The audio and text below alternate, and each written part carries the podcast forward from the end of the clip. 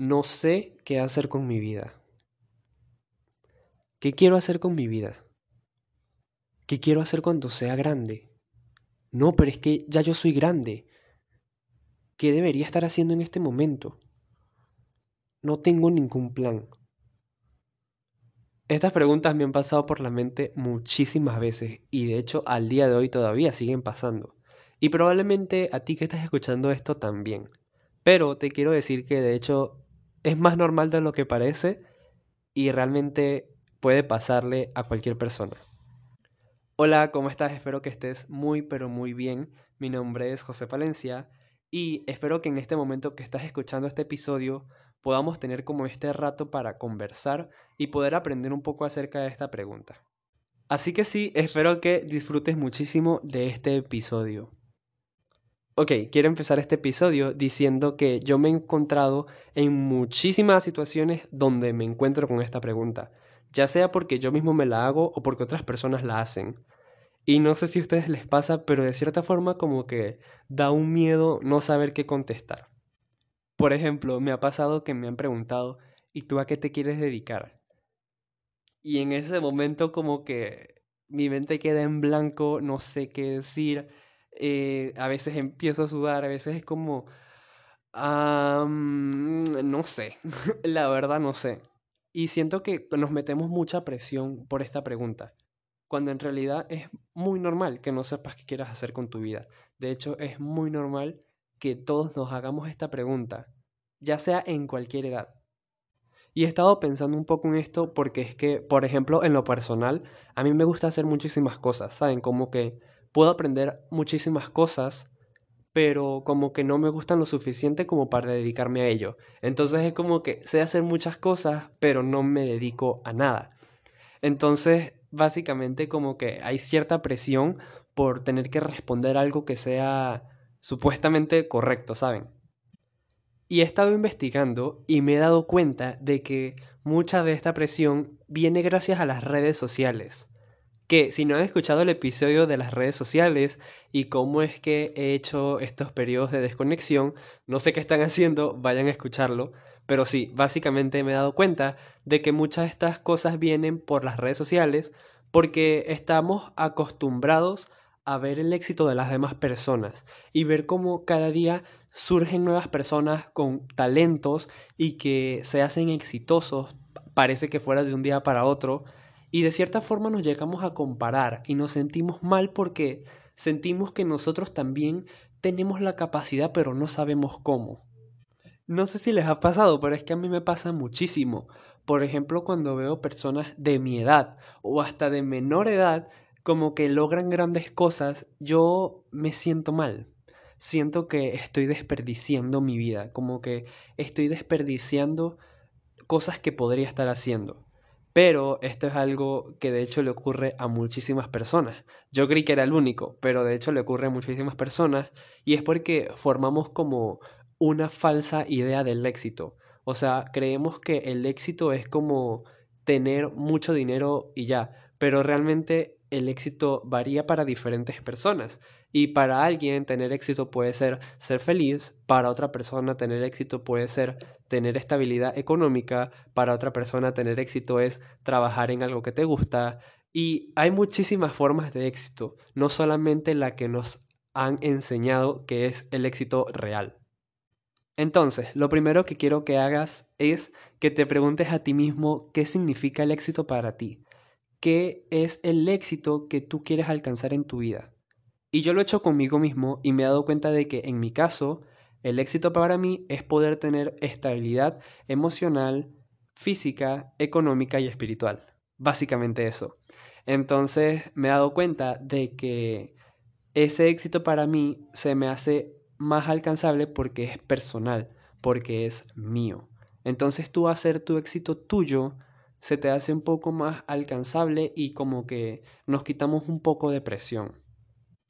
Y como ya mencioné, el éxito va variando de persona en persona, así que espero que puedas encontrar qué significa realmente el éxito para ti.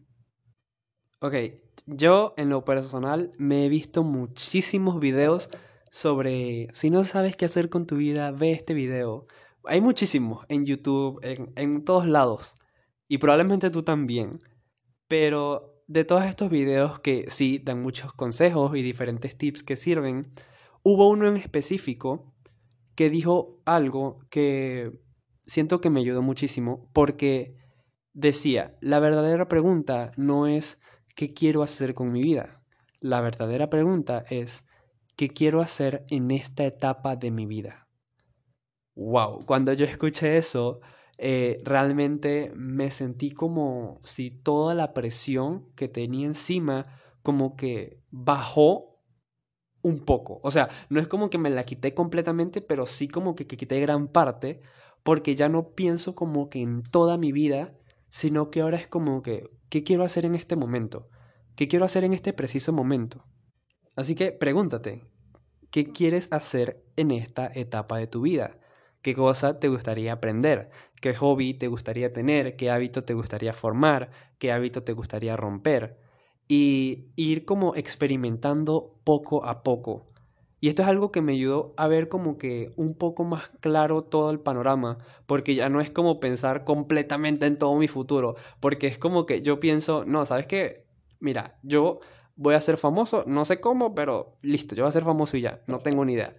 Y es como que por eso viene mucha presión. Pero ahora el pensar en simplemente, ok, ¿qué quiero hacer justamente ahora, el día de hoy? ¿Qué quieres hacer el día de hoy?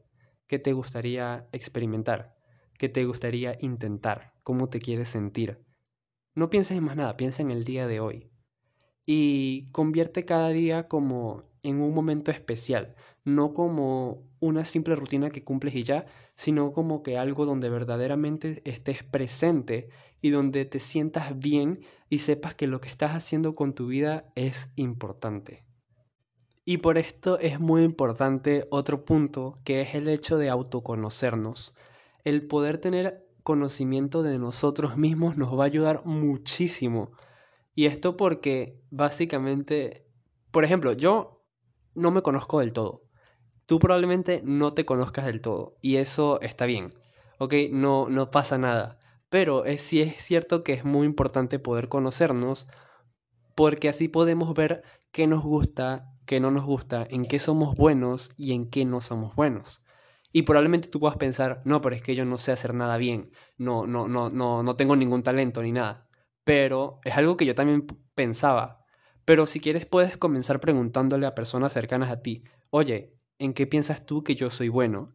Y realmente te vas a sorprender con lo que te digan las personas, porque solemos notar en los demás cosas que ellos mismos no ven. Y nosotros, los demás ven en nosotros cosas que nosotros mismos no vemos. Y poder como preguntarle a otros nos ayuda muchísimo a poder descubrir esas partes de nosotros y poder desarrollarlas mejor. Entonces, piensa en qué actividades te gusta hacer. Cualquiera que sea, no te juzgues Simplemente piensa, ¿te gusta hacer música? Pues empieza a desarrollarlo más.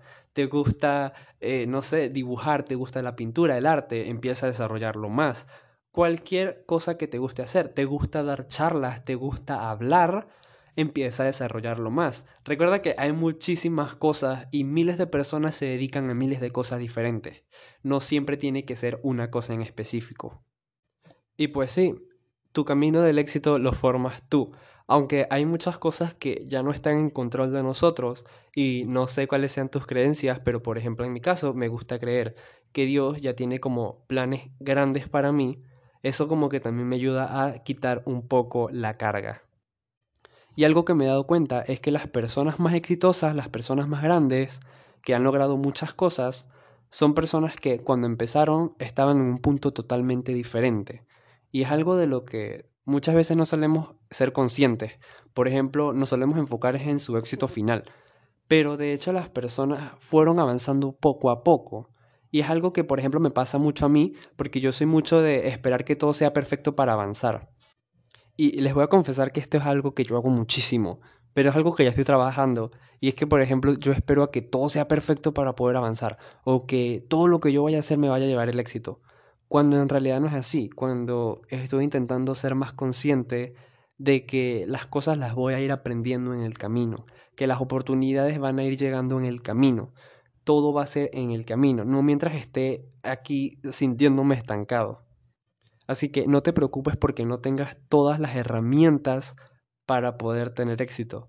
Por ejemplo, ok, en este momento estoy grabando este episodio con un micrófono de solava, que es un micrófono pequeño, en mi teléfono, en mi cuarto, sin más nada, sin audífonos, sin nada.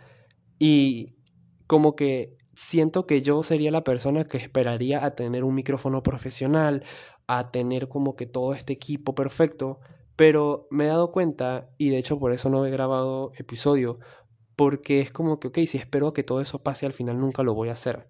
Entonces como que es empezar con lo que tienes, saber cuál es el éxito para ti y poder empezar poco a poco y ver que las cosas van a ir mejorando en el camino.